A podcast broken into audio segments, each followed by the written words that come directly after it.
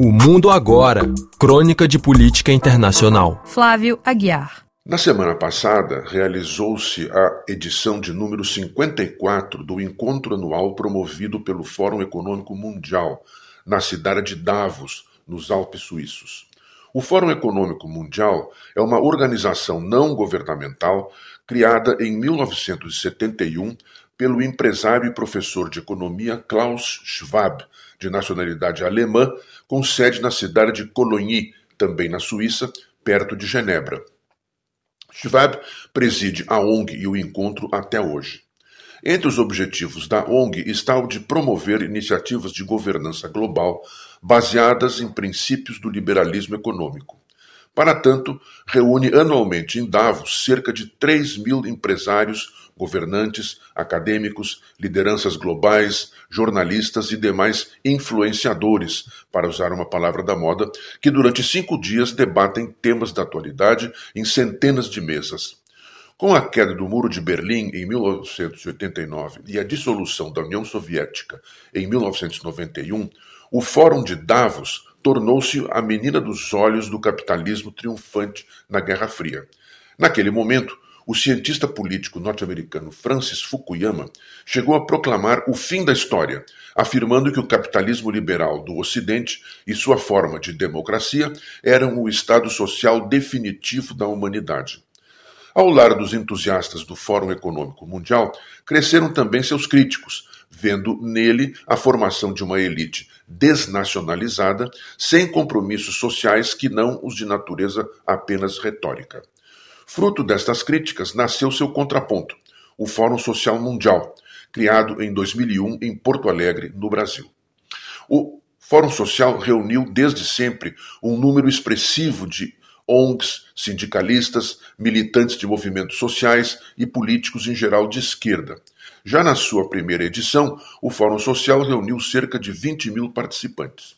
Em alguns momentos, em que as datas de realização dos dois fóruns coincidiram, chegou a acontecer um diálogo virtual entre os participantes de cada um.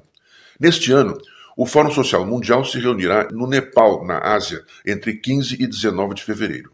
Aliás, o presidente brasileiro Luiz Inácio Lula da Silva é um dos poucos líderes mundiais com presença marcante em ambos os fóruns, embora estivesse ausente nesta edição do de Davos em 2024.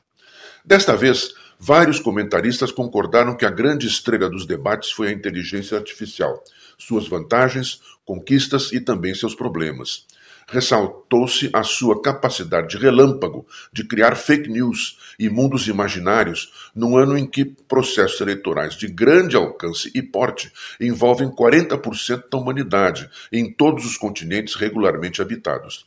Também foram marcantes as presenças do presidente ucraniano Volodymyr Zelensky, como sempre passando seu chapéu em busca de financiamento e mais armas para a guerra de seu país contra a Rússia, e a do recém-empossado presidente da Argentina, o ultraliberal Javier Milei, propagandeando seu anarcocapitalismo e chegando ao ponto de afirmar que o próprio Fórum de Davos se apresentava contaminado por algo que chamou de coletivismo e socialismo, com o que provocou aplausos e risos ao mesmo tempo.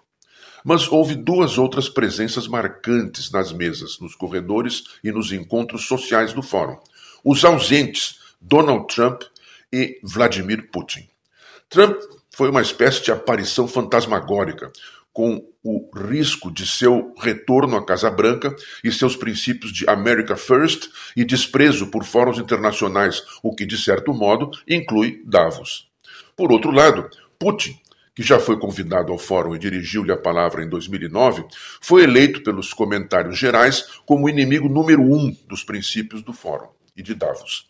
Foi tal a hostilidade em relação ao presidente russo que circulou nos corredores, de modo insistente, a proposta de expropriar os 350 bilhões de dólares das reservas internacionais da Rússia para aplicá-los na guerra e na recuperação da Ucrânia depois da guerra. Uma ideia semelhante já ocorrera antes em relação às reservas de ouro da Venezuela no Banco da Inglaterra, para entregá-las ao então líder oposicionista Juan Guaidó, hoje desacreditado por seus próprios ex-seguidores. Tais propostas contêm um paradoxo. Aparentemente, a expropriação de capitais uma prática antes defendida por organizações revolucionárias de esquerda, passou a ser uma bandeira seletiva de lideranças do Ocidente capitalista para ser aplicada contra quem considerem seu inimigo.